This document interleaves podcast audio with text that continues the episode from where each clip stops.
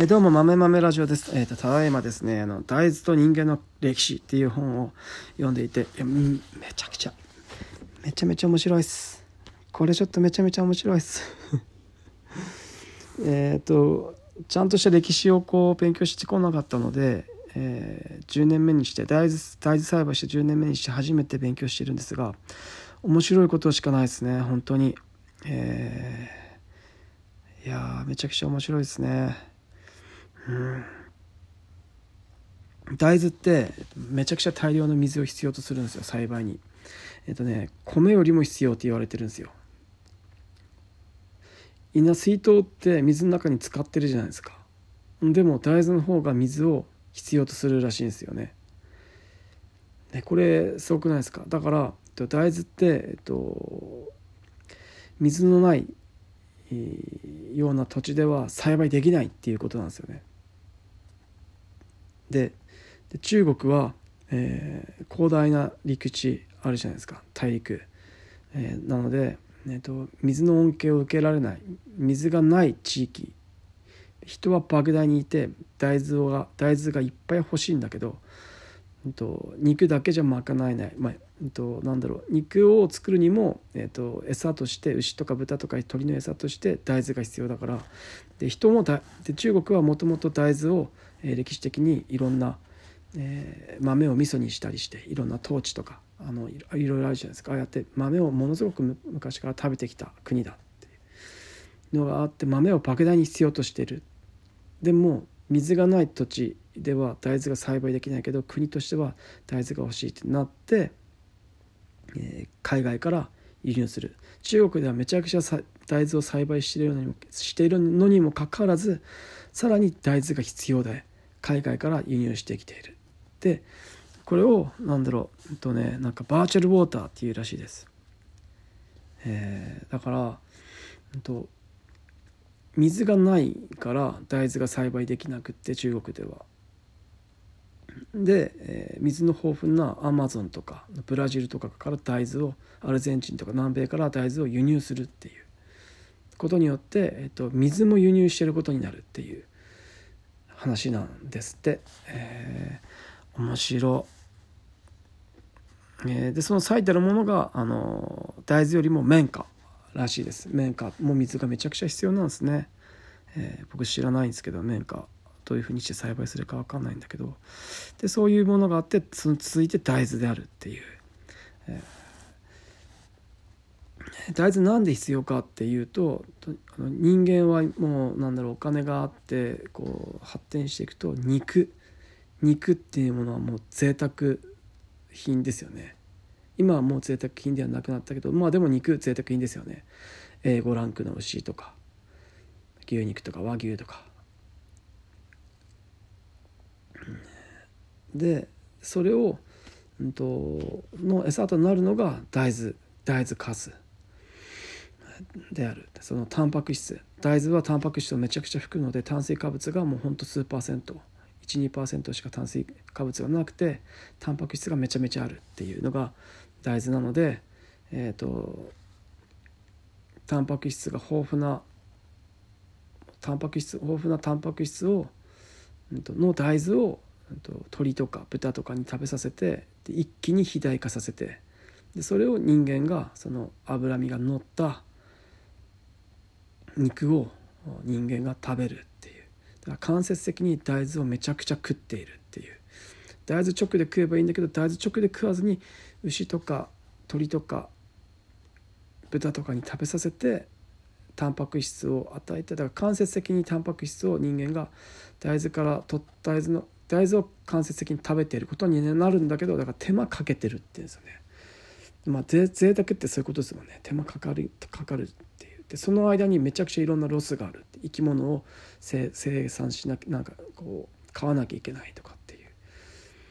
大豆直で食えばいいのに人間が大豆直で食えばいいのにそうじゃなくって生き物に食わせてさらにそれを間接的に食ってその手間。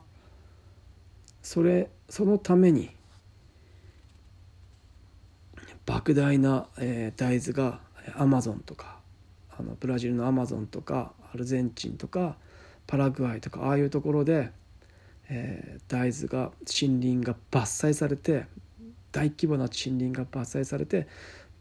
莫大な面積の大豆が栽培されているっていう。でそこで紛争が起きているってまあそうですよね環境破壊。でアメリカとかヨーロッパは森林破壊してんじゃねえぞって文句を言うんですよね。おいブラジルよと。アルゼンチンよ。森林バッサバサ切って大豆ばっか作って森林環境破壊してんじゃねえよ。って言うんだけど、まあ、ブラジルとかアルゼンチン側からしてみたら「おいアメリカお前ら先にもう自然破壊し尽くしてっからそういうこと言えるんだろう」お前らだって昔やってたんじゃんかって。なんで今更うちらに言うんだよ。お前ら黙って見とけ。みたいな感じの戦いが、えー、行われていて。でしかもあと大豆がめちゃめちゃ儲かるから、えー、なんだろうあの農家と国とかがあと企業とかがめちゃめちゃ紛争を争ったりして、えー、殺し合いにまで発展しているっていう。まああのだから僕ちょっと Google Earth で見たんですよ。Google マップであのブラジルのところを見てみたんですけども農地莫大な農地が見えますよ。区画整備された。綺麗にもう何もない真っ白。だから緑がないから真っ白なんですよね。いやすげえ自然破壊の量ですね。で日本も、まあ、結局平地はまあそうやって自然だから農業って自然破壊の歴史なんですね。でそれをまず知るべきだっていう。なんか農業ってなんかこう自然と共にあるみたいな感じだけど農業こそ自然破壊をしてる一番でかいやつだっていう。ことをまず知らなきゃいけないっていう。で自然破壊でなんだろう。で今度二酸化炭素排出量ってなってくると今度、うんと、莫大な面積が必要になってくる。有機栽培ってとか自然農法って結局、えっと、収量が下がるので面積莫大な面積が必要になってくるんですよね。だからなんだろう。日本のような余った余った田畑農地がある場所に限っては多分自然農法とか有機栽培が有効的であるんだと思うんですよね。ただ食料がめっちゃ少ないブラジルとかアルゼンチンで有機農法とか自然栽培とかをやろうとすると面積あたりの収量がめちゃめちゃ少ないんで莫大な森林伐採が行われてしまう可能性があるっていうことで持続可能じゃねえっていうここら辺がめっちゃ難しい問題なんだろうなと、えー、思っております。日本の場合はだから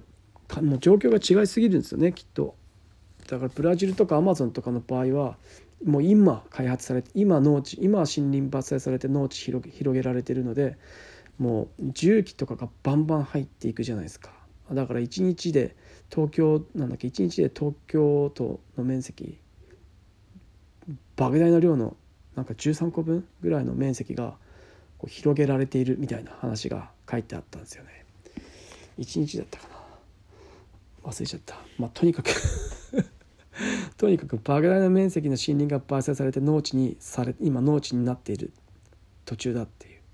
まあ、多分規制とかがいっぱいこれから入ってなんかいろいろ環境問題とかでいろいろ問題になって多分争いが起きているんだろうと思うんですがいやいやすごいっすね。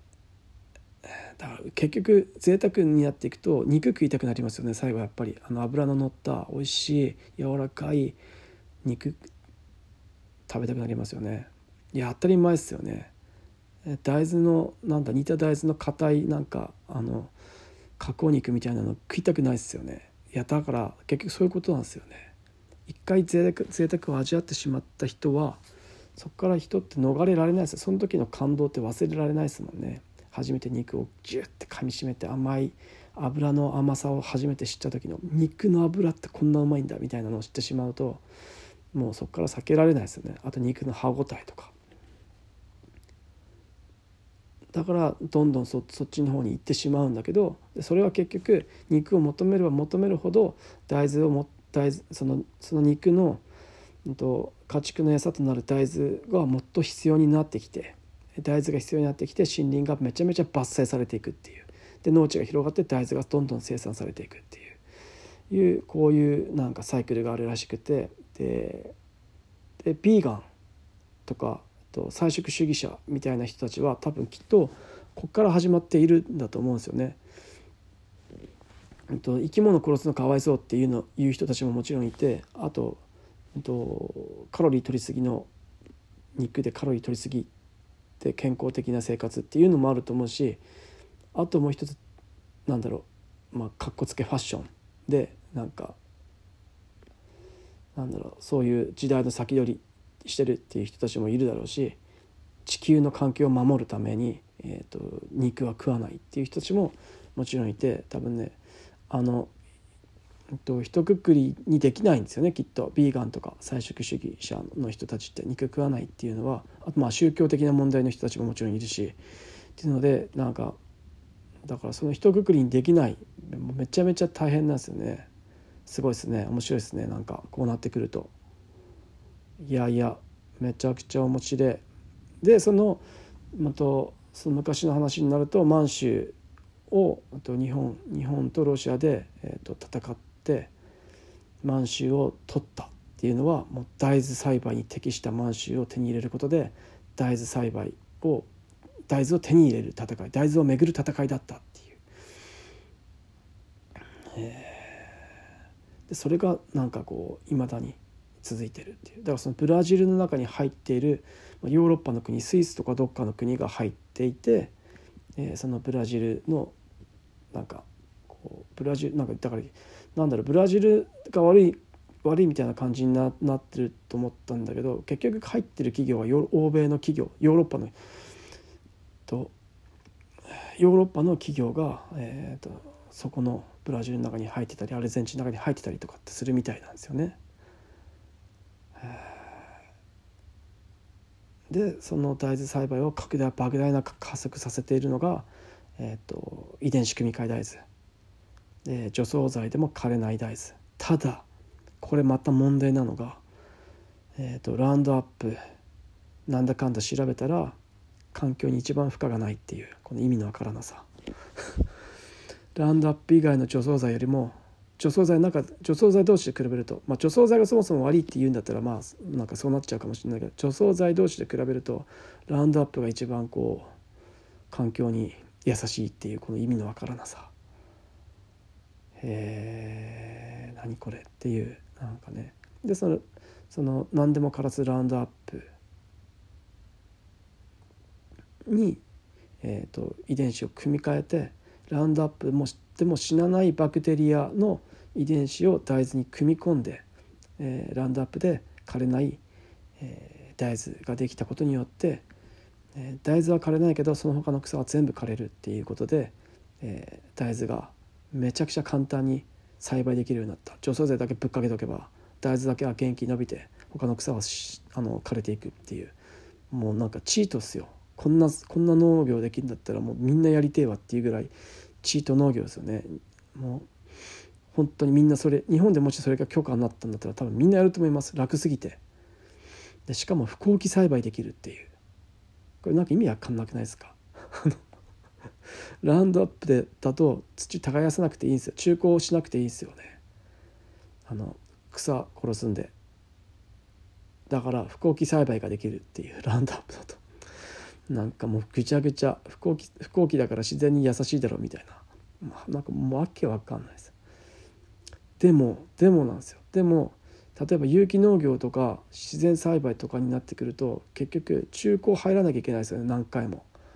無農薬になってくるとえっ、ー、と大豆が草に巻かれないように草にやられないように大豆と大豆の間をあと耕して草を生えないようにしていかなきゃいけないですね。じゃないと草に草の方が圧倒的に強いんで。草はもう何億年って何千万年とかってもう打ち勝ってきた自然の中で飼ってきた植物なんでもう勝て勝てやしないですよね。あのなんだろう育種された大豆が。あの自然の自然のあの何万年も何億年もかけてあの進化してきた草になんか勝てるわけないですよね。ああっさりやられちゃいますよね。でそういう中で大豆栽培しているんで、えっと、無農薬でやると、えっと、何回も中古をかけなきゃいけないですよ。何回も中古をかけるってことはトラクターとか何かしらの管理機かけなきゃいけないんでもう燃料化石燃料莫大に使うわけですよ。化石燃料莫大に使うってこれ環境に悪いっすよね。っていう意味でどっちが環境にいいかっていうのは結局分かんないですよね。でしかも収量が単位面積あたり取れないとなるとその後管理しなきゃいけない土地の土地も広くなってくるんで管理しなきゃいけないってことはコストかかるんで結局全部コストってなんかこう電気とか化石燃料で賄われるのであとあと人が人の手がかかるじゃないですか。人の手がかかるってことは人にその分のエネルギーが必要ですよね。人が生活するだけの、えーと、エネルギーが必要なんで人の手がかかればかかるほど結局人は生活しなきゃいけないんで生活する時に必ずこういろんな化石燃料とかエネルギーとか電気力使うんで結局人手がかかればかかるほど環境負荷がかかる。だから人手がつか人手がいらなくて機械も使わないっていう 方法がだからなんかねそのなんだろう観光とかあと自然栽培とか無農薬とか関わらず全てひっくるめてどれが結局どのどういう栽培が、えーと、環境に負荷がかからないのか持続的なのか。あとなんだろう人間に負荷かかりすぎても、えーと、ダメなのでそこら辺の折り合いどこでつけていくのかっていう、何がいい？だから観光だからいいとか、えー、無農薬だからいいとかそんなそういうことじゃないですよね。なんか安全安心ってさ人間の話人間に対しての話じゃないですか。もううちらもうなんだ寿命90近いんでもうもういいんすよ安全とか安心とかいらないですよ。地球にとって安全安心なのかっていう話の方が多分大事なんですよねきっと。人間はもういいんですよこれ以上生き延びなくても長く。まあ、だから危険にさらされろって意味ではもちろんないんだけどまあでも極端に言うとねそういうことだと思うんですよね。人間はまあこれぐらいでいいんじゃないですかそれよりも地球の方を考えなきゃいけないんじゃないですかっていうことで、えーと、考えていかなきゃいけない。だから安全安心っていうのは人に使う言葉じゃなくて、えー、地球全体に使わなきゃいけない。地球にとっての安全安心だっていうことは何かっていうのをこう人間のうちらが生活していかなきゃいけないっていうのとこう天秤にかけながら、えー、むず こんなできるんですか？もうまあ、誰なんかねどっかの誰かが一生懸命こうそういうのを計算してなんかやっていやうちらはそれを一生懸命取り組んで形を成していくしかないですよね。たなんかみんなが正しいと思ったことをなんか成していくしかないですよねこれって。えー、なんかどっかのめ片っぽのメディアが報道したことを鵜呑みにしてなんかこう傾倒するのだけはちょっとこう避けたいなと、えー、臨機応変にこういう時はこうだけどこういう時はこっちの方がいいよねっていうのを、えーと、取り入れながらやっていけたらいいんじゃないかなと思っております。えー、どっちかに勝てるすぎると意固地になってしまって、えー、観光が最高なんだよこれ以上はねえんだよ無農薬ダメだとかって言ってるとえー、流れがそうなって流れが無農薬になった時に無農薬に行けなくなってしまうんででなで無農薬最高とかって逆に言ってても、えー、結局無農薬の方が全然環境に負荷がかかるじゃねえかってなった時に今度そこからこう戻れなくなっちゃうんだ。他の他の道行けなくなっちゃうんでえっ、ー、となんか、うん、それはあくまでも手段であると。農業の方法は農薬とか観光とか、えー、自然栽培とかは、えっと、ただ単ただ単に手段地球とこう人間が一緒に生きていくための手段であるって考えてその手段をどういう時にどういうふうに、えーと、その道具として使っていって、えー、うまい具合に、えー、こうやっていけたら やっていかなきゃいけないんじゃないかなと。えー、大変だねこれ。これって結局分かんないんですよね。結果見て判断する以外ないんだよねこういうのってね。大変。これ考える人大変だなだって分かんねえんだもんねだってだってねブラジルがどうなってるかなんかこうやって俺が本読んでやっと分かったことであって見てすらいないですからね。見てないものなんか本当にそうかどうかなんか分からないですからね。判断のしようがないですよね。だから今この本読んでこれこの本が全て正し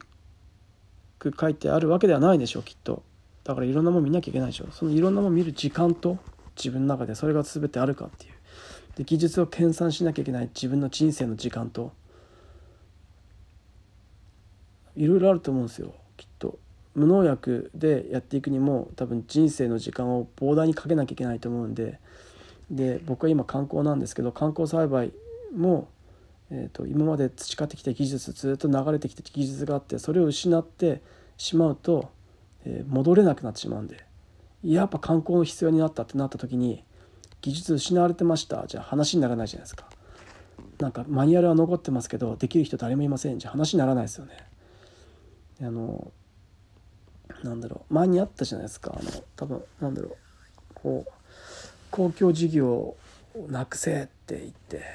金の無駄遣いだっつって、まあ、無駄遣いしてたところはもちろんあったと思うんですよね。でも公共事業撤廃して、えーと、地元の土建業が、えーと、倒産していってなくなっていってで、地震が起きて重機がなくなってしまったって使える重機がなくなってしまった操縦できる人がいない重機がないっていう状況になったっていう、えっと、話を聞いた時におおこういうふうになるんだその時公共事業悪とかって僕も思ってたんでゾッとしましたよね。そっか。こうやってめっちゃ難しいなって思ったんですよね。だからなんか本当に難しい。難しい。なんか勝手にこう、うん、と何がいいとか何が悪いとかって判断できることじゃないですね。あの世の中の物事。あの自分の自分の頭の中だけで。人には人それぞれ世界中それぞれのブラジルの人たちにとってみたら今がうちらが発展するチャンスなんだよ。ってアルゼンチンとかパラグアイの人たちは思ってるんですよね。先進国に近づくためにうちら今がチャンスなんだよって思ってる時に先進国がこう頭で押さえてみたいな感じになってくると多分良くないんですよねこれ戦争になるんですよね結局きっと。で今エネルギー問題とかいっぱいありますもんね。秋田、えーと、由利本荘の風力発電、うん、日本になんかまともな風吹いてるところって由利本荘とか銚子とかあそこら辺のところしかなくってでなんか由利本荘のあのあそあそこら辺の風力の開発にえーえーと、三菱商事が、えー、コンペで勝って入札に勝って、えー、開発するっていう話になっていてなんかすごい大規模に始まるとは思うんですけど、えー、そっかまあそうなってくるとまあなんだそのグリーンのエネルギーグリーンクリーンのエネルギーグリーンのエネルギーブルーのエネルギー、うん。だから風力発電で、えー、秋田がこう秋田やるわけじゃないんだよな。でもたまたま秋田の土地がそういうのに向いてたってだけで、うん、なんか風車が有料本上 風車だらけに風車だらけになるんだろうかっていう。なんかあもうすごいな。えー。面白いな。えー、まあ、僕は、えー、とにかく僕は僕に与えられた僕は僕以上のことはできないので僕に与えられた使命を、えーと、土地を守る農地を守っていくっていうことと、えー、今大豆栽培一生懸命やってるので大豆栽培どうやったら大豆をうまく育てられるかっていうことを一生懸命考えていきたいと思っております。以上豆豆ラジオでした。じゃあねまたねバイバイ。